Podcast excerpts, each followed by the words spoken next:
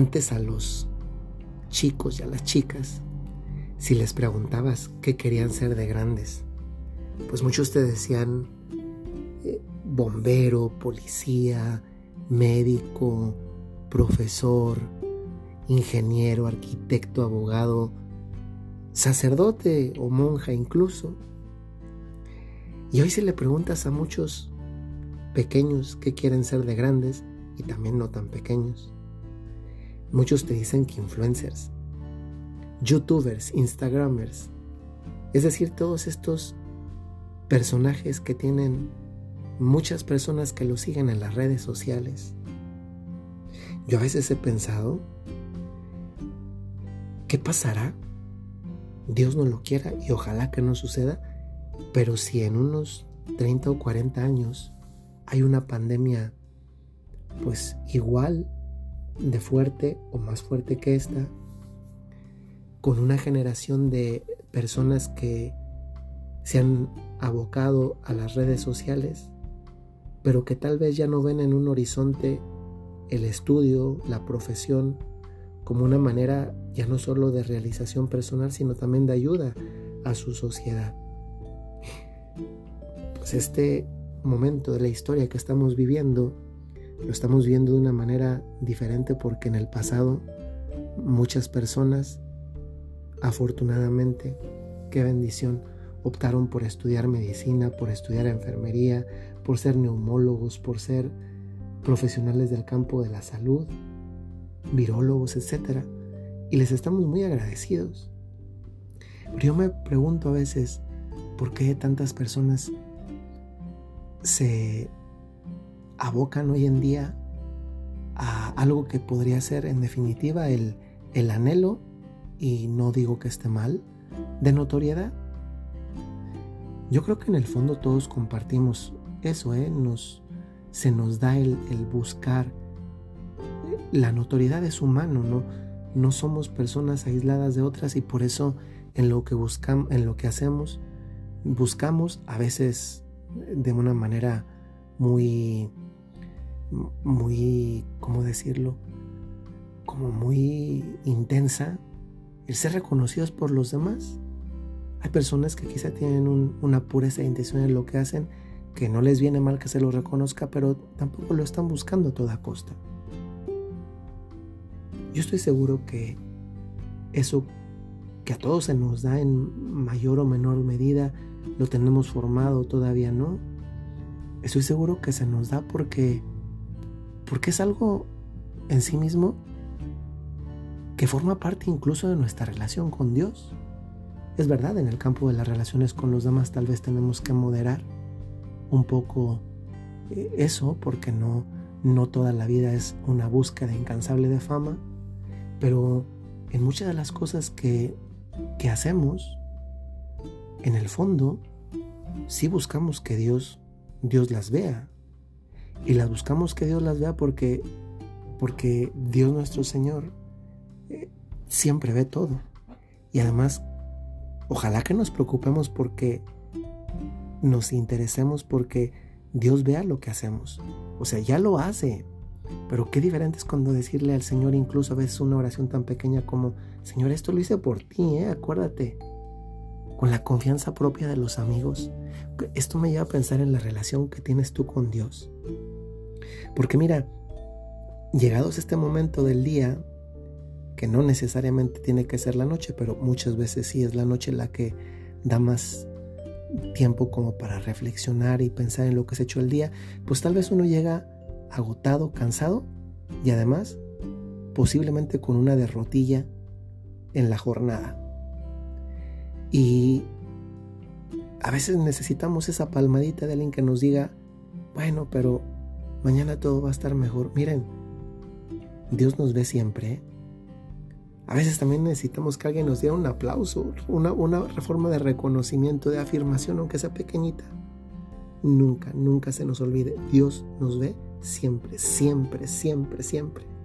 Y esta familiaridad que tenemos o que deberíamos tener en la relación con Dios debería llevarnos a, a no olvidarlo y tantas veces incluso, aunque ya sabemos que Él nos ve, a decirle, Señor, no se te olvide, ¿eh? Esto aunque me costó, aunque fue mi batallita, aunque la perdí, pero le eché ganas, la, la luché, mírala, tómamela en cuenta por favor. Hoy, en este momento, si tú lo intentaste, algo, lo que sea en el día, lo que sea, desde algo como puede ser una ama de casa que quiso hacer un platillo nuevo con mucho amor a sus hijos y no le salió, se le quemó. Hasta un joven que, no sé, hoy, hoy no tuvo una, una muy buena clase en Zoom, o una abuelita que hoy quiso intentar enviar un mensaje y se equivocó de chat. Mira, si lo intentaste y lo fallaste, felicidades. Felicidades de todo corazón, porque hay muchas personas que ni siquiera lo intentan a veces esos fallos se quedan como tan visibles en la vida diaria, en la jornada, que parece que lo único que pasó en nuestro día, en nuestra semana, en nuestro mes, en nuestro año, fueron puras cosas malas. Yo no sé si les ha pasado, cuando yo era niño había un juego que jugábamos en, el coche, cuando te subías al coche con los primos, y consistía en que pues ibas en el coche, son esos juegos que ni tienen sentido, pero en el momento te distraen. Y cuando ibas en el coche, eh, si veías un, coche de esos Volkswagen de antes, que eran como una especie como, como de pulguita, que así les decían antes, unos Volkswagen de esos antiguos, y que además eran muy famosos y además se ve que muy accesibles porque había por todas partes, y tú veías uno, si tú veías uno mientras ibas en el trayecto con los primos en el coche, podías pellizcar al otro y decías, pulguita blanca y pellizcabas, porque veías un coche pulguita de estos Volkswagen y podías pellizcar. Y lo otro veías pulguita verde y te pellizcaban. Ya sí, sí era el que, el que lo viera primero. ¿Cuántas veces hasta que no tratamos de enfocar la mirada de nuestra vida en aquello que sí existe, pero que tantas veces no lo vemos porque no hemos puesto atención, nos hace concentrarnos en todas esas cosas malas que a veces también forman parte de la vida. Mira, la reflexión que yo te hago aquí es que si lo piensas bien, te pasaron más cosas buenas que malas. Solo que a las malas les diste atención e importancia. Y ya va siendo tiempo, fíjense qué, mal, qué mala suerte tengo, justamente en este momento está pasando el camión de la basura y tengo que hablarles más fuerte para que me pueda escuchar yo. Pero bueno, son las cosas que llegan, llegan a pasar. Pero, pero que no se me vaya la idea. Si lo piensas bien, te pasaron más cosas buenas que malas. ¿Qué sucedió entonces? Lo que sucedió es que a veces te fijas más en las cosas malas que en las buenas. A ver si vas poniéndote los lentes bien. Y a veces al final del día Qué bonito es poder hacer un examen de conciencia en el que en el que piensas, a ver, ¿qué ha habido hoy en mi vida? Fíjate, la pregunta no es ¿qué ha habido más en mi día? Como a veces nos pasa. Luego, luego todo a querer contarlo, cosificarlo. No, ¿qué ha habido hoy en mi día? Seguramente van a salir las cosas malas, pero seguramente también van a salir las cosas buenas. Algunas ocasiones no es muy frecuente, pero en algunas ocasiones, cuando confieso, sobre todo a personas que están muy compungidas por sus pecados, le pongo una penitencia que es esta. Le digo, va a ser una lista de todas las cosas buenas que también ha hecho por amor a Dios. Y le va a dar gracias a Dios. Usted no es una persona mala, ni es una persona que solo vive cosas malas. También es una persona buena que vive también muchas cosas buenas. No nos vendría mal de vez en cuando hacer una listita de esas de las cosas buenas que también hacemos, más si son cosas buenas por amor a Dios.